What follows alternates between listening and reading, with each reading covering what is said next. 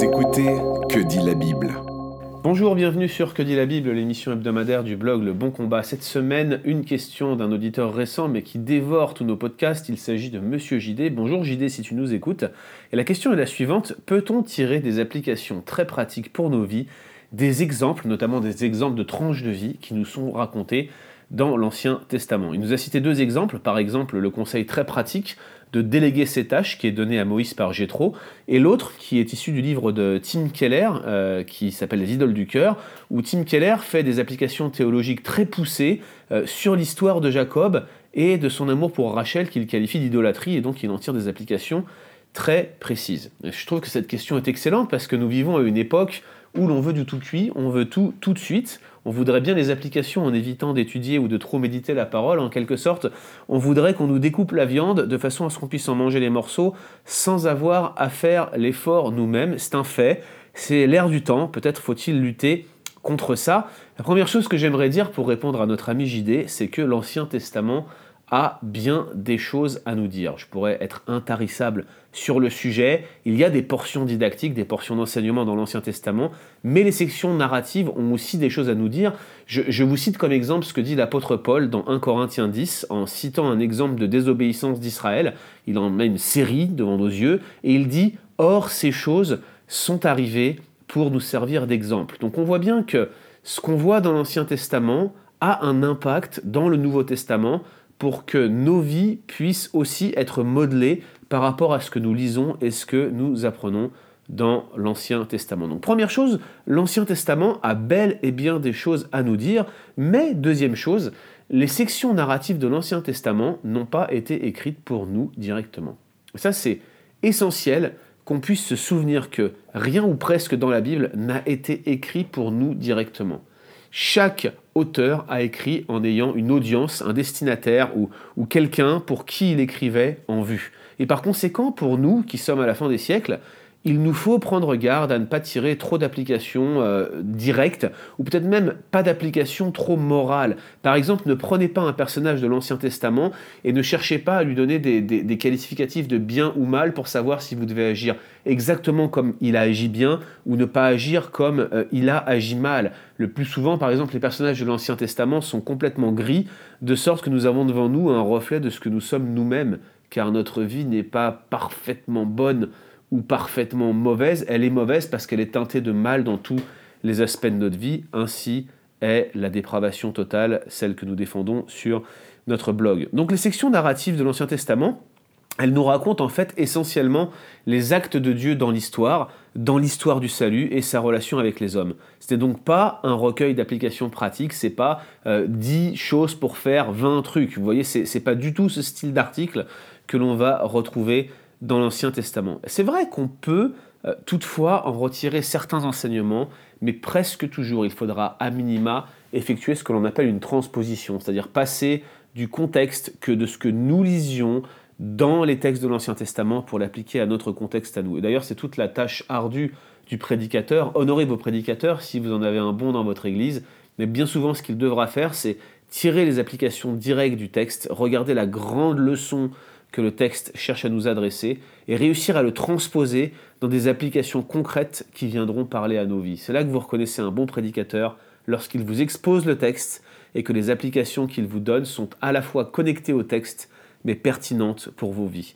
Et donc ça marche avec l'Ancien Testament. Les sections narratives de l'Ancien Testament, même si elles n'ont pas été écrites pour nous directement, elles ont bien des choses à nous dire. Ça c'est le principe. Du coup, quelles euh, applications, quelles directions je pourrais donner à mon ami JD pour euh, pouvoir tirer des applications pratiques des textes narratifs de l'Ancien Testament de manière qui soit relativement sûre Eh bien, j'aurais pu citer plusieurs éléments, mais je vais me contenter d'en citer que quelques-uns, en l'occurrence quatre. Allez, allons-y, soyons fous. Quatre euh, principes ou quatre questions à se poser plutôt pour servir de garde-fou à la manière dont je vais tirer des applications des histoires, des sections narratives que je lis dans l'Ancien Testament.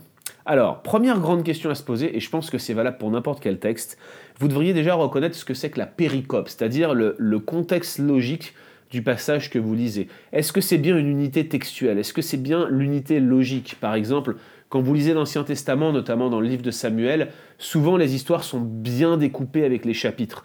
mais ce n'est pas le cas partout dans la Bible, faites bien attention.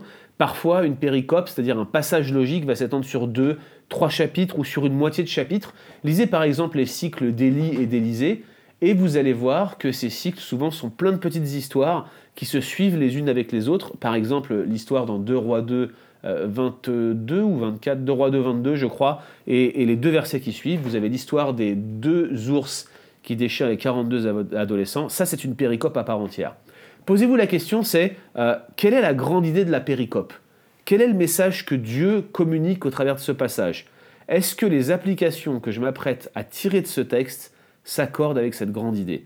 Si d'emblée les applications que vous vous apprêtez à tirer de ce texte sont déconnectées de la grande idée du texte, à ce moment-là, vous êtes probablement en train de faire fausse route. Ensuite, deuxième question à, vous poser, c'est euh, lorsque je lis un texte narratif, euh, l'attitude du personnage ou bien les circonstances sont-elles en accord avec la moralité de Dieu, celle que Dieu révèle dans sa loi morale, dans sa parole? Par exemple, si vous lisez que David a pris six femmes et cinq concubines, ce n'est pas un encouragement à ce que vous-même vous preniez six femmes et cinq concubines. Vous ne pouvez pas moralement tirer ce genre d'application de ce texte.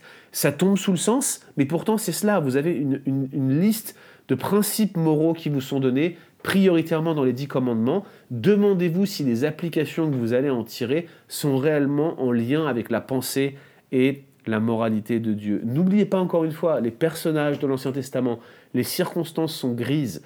On cherche prioritairement à vous montrer comment Dieu intervient et agit dans l'histoire. Troisième question à se poser.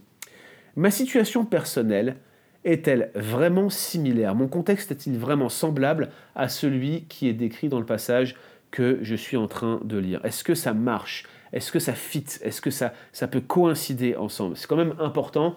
Vous n'êtes pas le roi David, vous n'avez pas à chasser les géants de votre vie, si vous voyez ce que je veux dire. C'est n'est pas à vous d'intervenir pour vous dire que vous allez typologiser Goliath comme si vous aviez plein de Goliath dans votre vie, parce que vous n'êtes pas David et vous n'avez pas une fronde. Et de toute façon, si vous jetez une pierre avec la fronde, vous avez de fortes chances de vous la mettre dans la tête, parce que vous n'êtes pas entraîné comme un guerrier pour vous battre comme lui, il l'était. Donc voilà encore un exemple où vous devez vous poser la question si votre situation est réellement similaire à celle qui est décrite. Et puis enfin, quatrième question, suis-je sûr de ne pas surtypologiser?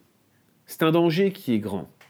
Par exemple, je me souviens d'avoir écouté un excellent sermon sur Josué 13, où euh, il est dit à Josué, le pays qui te reste à conquérir est encore très grand. Et la personne qui avait prêché sur ce passage avait fait un parallèle avec le combat qu'on a à mener contre nous-mêmes, mais comme si notre cœur était le pays de Canaan et on devait aller conquérir ce qui restait dans notre cœur, triompher des péchés qui restaient. J'avais trouvé l'image admirable, mais c'était faire dire au texte ce que le texte ne dit pas, malheureusement. Et c'est sur ça que j'aimerais conclure. J'aimerais vous citer un de mes héros de la foi, John Bunyan, qui a écrit de magnifiques textes, de magnifiques textes d'exhortation, souvent basés sur des typologies les plus merveilleuses. Le voyage du pèlerin, vous connaissez sans doute. La guerre sainte, vous connaissez sans doute. Ce que vous connaissez peut-être moins, c'est la manière dont il a typologisé le temple de Salomon et le palais qu'il avait construit dans la forêt du Liban.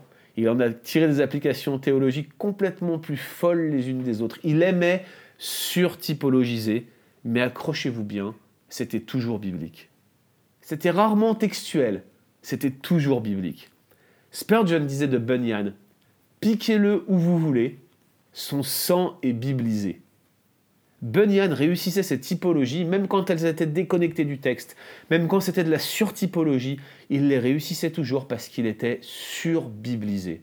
Bunyan était imprégné de la parole de Dieu. John Bunyan était biblisé. Et c'est ma dernière question pour vous, chers auditeurs. Est-ce que vous êtes biblisé? Si vous ne l'êtes pas, ne vous hasardez pas dans des typologies. Prenez ce qui est clair dans les Écritures et obéissez à ce qui est clair, car c'est ainsi que vous régulerez votre marche. Si nous prenions le temps d'obéir à toute la parole de Dieu qui nous est révélée de manière très claire, nous aurions beaucoup moins de temps pour partir dans des spéculations sur des textes. Je vous conseille donc de faire bien attention, d'appliquer ces principes, de ne pas négliger l'Ancien Testament, mais de prendre bien garde à rester dans les limites rigoureuses que le texte vous impose. Retrouvez d'autres épisodes sur www.leboncombat.fr.